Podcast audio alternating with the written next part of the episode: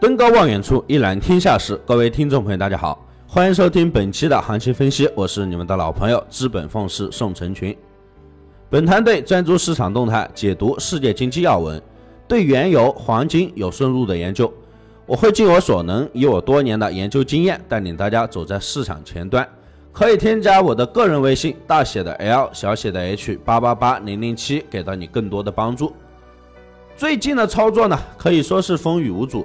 也算是成功的跟上了行情的节奏，即使行情是多空的来回少，其实这也是放大了一个利润空间。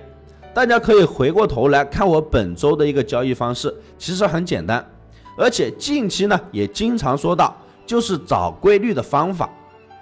日线循环交替，多空没有延续，涨跌都是一日游，而且只要跟着亚盘行情强弱走就可以了。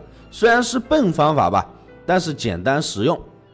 而从整体的行情来看，前面也说过，就是大区间的一个高位震荡，上方受一千三百六十一到六十六的一个阻力压制，下方一千三百零三到一千三百零七的一个支撑，这个区间反复震荡而已。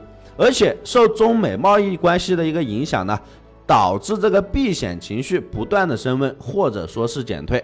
行情走势就存在了很多不确定的因素。昨天的总结是怎么说来的？隔夜走势跟预期基本是一致的。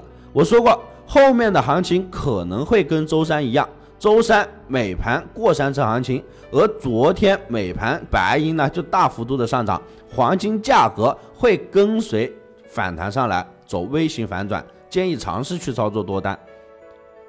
那黄金今天迎来了一个非农数据，当前这种高位震荡的走势呢，非农能不能打破格局，我暂且不下定义，这是后面的事情。我们先把日内的交易做好，当前日线形态值得大家关注。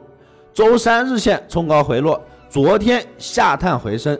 总体来说，已经把近期的一个阻力和支撑给确定了，都是围绕在一千三百四十八到一千三百二十一这个区域去震荡。历史的走势可能会重演，周三美盘冲高回落，过山车走势，而昨天亚欧盘延续下跌，美盘走微型上升。那么今天的亚欧盘是否会延续上升走势呢？我认为这是大概率的。昨天下方一千三百二十一附近的支撑已经确定了，那么今天就不会再继续回撤支撑，日线形态已经给到了答案，那么还将维持区间震荡。原则上说，做点做多的这个点位呢，应该是在一千三百二十六附近才相对安全。但是小时线目前显示的比较强势，可能给不到点位。那操作上面我们可以激进一些呢？就可以在现价一千一千三百二十一三三百啊二十七这个附近呢，就可以直接做多了，止损可以放在一千三百二十四，目标看到一千三百四十。原油方面呢，昨天的行情只能用刺激来形容了，亚欧盘震荡下行幅度不大，重头戏还是在美盘，涨了再跌，跌了又涨，多空这样的一个来回循环。行情没用太多的一个分析价值，高位震荡回调结束确定期，昨天说过会有一两天的一个震荡过程之后再上涨。那日线形态目前已经不能再去做空了，今天观点是仍然不变，守着这个六十二的一个支撑看涨。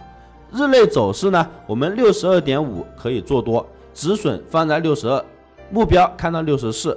行情瞬息万变，具体的一个操作思路呢，还是以实时的一个提示为准。